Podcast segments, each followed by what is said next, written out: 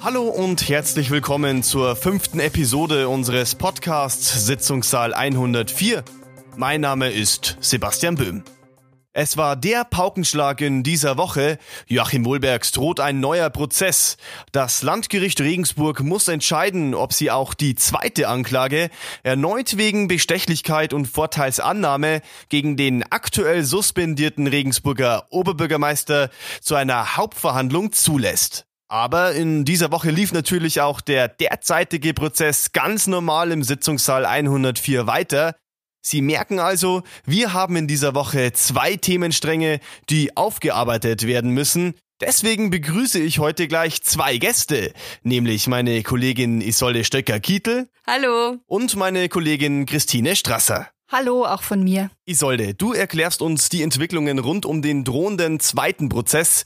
Wer sind da die Protagonisten? Ja, wir haben zum einen natürlich wieder den suspendierten Oberbürgermeister Joachim Wohlbergs und zum anderen den Gründer des Immobilienzentrums Regensburg.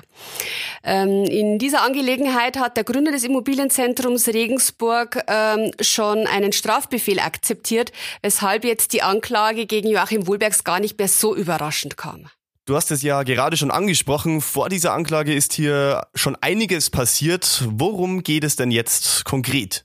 Ja, also wir haben wieder eine ähnliche Konstellation. Wir haben zum einen Wahlkampfspenden, die der Gründer des Immobilienzentrums Regensburg geleistet hat an äh, den SPD-Ortsverein ähm, Regensburg Stadt Süden, der ja äh, der Ortsverein war, über den Joachim Wohlbergs den Wahlkampf abgewickelt hatte.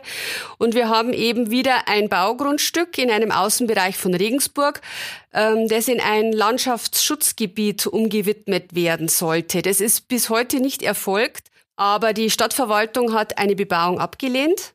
Und OB Wohlberg soll, so vermutet zumindest die Staatsanwaltschaft, sich dafür eingesetzt haben, dass möglicherweise hier eine Ausnahme erfolgen könnte und das äh, Immobilienzentrum Regensburg dieses Grundstück bebauen könnte, was bis heute nicht erfolgt ist. Es gibt also keine Baugenehmigung und es gibt auch keine Umwidmung, aber trotzdem sagt die Staatsanwaltschaft, also für uns ist es äh, Vorteilsannahme und äh, außerdem sogar noch Bestechlichkeit. Ähm, und in der Sache, habe ich ja vorhin schon gesagt, gibt es einen Strafbefehl gegen den Gründer des Immobilienzentrums und der ähm, besagt eben auch, dass äh, in Bezug auf dieses Grundstücks eine Vorteilsgewährung erfolgt ist und eben auch Bestechung. Ja, und die Besonderheit ist ja, dass hier schon eine Strafe akzeptiert worden ist. Ja, ganz genau. Also der Thomas D., wir kürzen ihn immer ab, der hat also zugestimmt, dass er ein Jahr Freiheitsstrafe auf Bewährung und eine wirklich hohe Geldstrafe von, es heißt, äh, knapp 500.000 Euro akzeptiert hat. Und äh, es bedeutet, äh, also er hat gesagt, er, er akzeptiert das so, er sieht die rechtliche Bewertung anders, so haben es seine Anwälte erklärt, aber er akzeptiert das trotzdem, weil er sich einen Prozess nicht aussetzen möchte. Jetzt kommt aber das Interessante an der Sache, er muss als Zeuge aussagen, wenn es zu einem Prozess gegen Joachim Wohlbergs kommt, dann sitzt ähm, der Gründer des Immobilienzentrums Regensburg auf dem Zeugenstuhl. Ja, wann ist dann mit einer Entscheidung des Landgerichts zu rechnen? Das dauert immer seine Zeit. Es ist jetzt eben so, die Anklage ist jetzt beim Landgericht Regensburg. Das Ganze äh, wird jetzt bewertet. Dann gibt's ähm, wieder die Möglichkeit, dass sich die Verteidiger dazu äußern. Dazu werden dann Fristen gesetzt. Die Fristen können wiederum verlängert werden. Also es ist jetzt nicht davon auszugehen, ähm, dass es so lange dauert wie bei der ersten Anklage, weil in diesem Fall ja auch nicht so viele Verteidiger beteiligt sind. Aber ich denke, wir werden uns darauf einstellen müssen, dass das Ende des Jahres wird. Wie lange würde denn dieser mögliche zweite Prozess dann voraussichtlich dauern? Also auch das ist schwer zu sagen, wie viele Zeugen dann letztlich geladen werden. Es gibt natürlich dann den sogenannten Kronzeugen, wie er gerne tituliert wird. Das wäre in dem Fall der Gründer des Immobilienzentrums Regensburg, der dazu Stellung nehmen müsste und sicherlich einige weitere wieder Mitarbeiter vom, vom, äh, von der Regensburger Stadtverwaltung, die sich dazu äußern müssten. Aber ich glaube, es ist kein Vergleich. Also wir brauchen nicht von, von 10, 50 oder 70 Verhandlungstagen ausgehen, sondern ich denke, das würde ein relativ kurzer Prozess werden. Danke dir schon mal für deine Einschätzungen, Isolde. Alle Informationen rund um dieses Thema finden Sie natürlich auf mittelbayerische.de in unserem großen Spezial. Und für Sie noch der Hinweis, liebe Hörer, unseren Podcast Sitzungssaal 104 finden Sie jetzt auch ganz bequem bei Spotify. So, und jetzt steigen wir ein in diese Prozesswoche. Christine, die Verteidiger gingen jetzt in die Offensive. Wie können wir uns das vorstellen?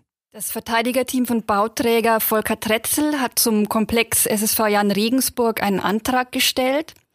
Dieser Antrag war zum einen sehr gut inszeniert. Die drei Anwälte, die Volker Tretzel zur Seite stehen, haben im Wechsel vorgetragen und anschließend einen dicken Packen Papier überreicht. Man konnte förmlich spüren, wie so eine Angriffswelle durch Saal 104 wogte.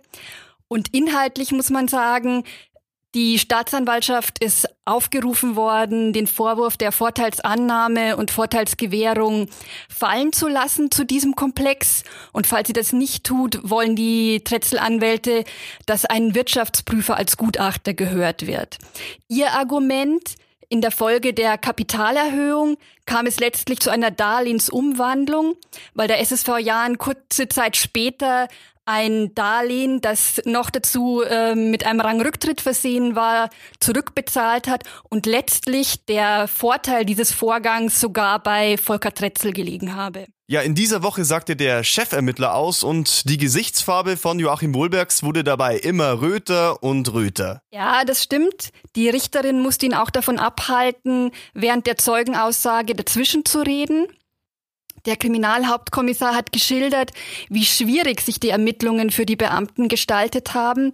Er kam dabei auch auf die Stadtverwaltung zu sprechen und hat von einer geringen Kooperationsbereitschaft berichtet. Seinem Eindruck nach wurden auch Zeugen Eingeschüchtert ist ein großes Wort, aber sie waren jedenfalls verunsichert. Ein Zeuge habe ihm sogar mit Blick auf den OB geschildert, wenn er wiederkommt, dann werde ich im Keller Akten abstauben.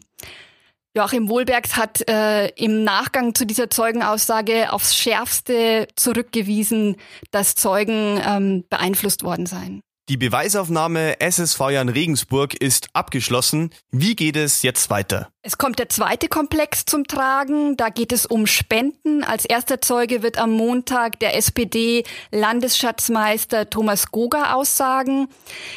Das ist ganz interessant, denn durch seine Meldungen über Unregelmäßigkeiten bei Spendenvorgängen kamen die ganzen Ermittlungen ja überhaupt erst in Gang. Ja, Christine, danke dir, dass du uns wieder deine Eindrücke aus dem Regensburger Mammutprozess geschildert hast. Sie hören uns natürlich auch wieder in der nächsten Woche hier in unserem Podcast Sitzungssaal 104.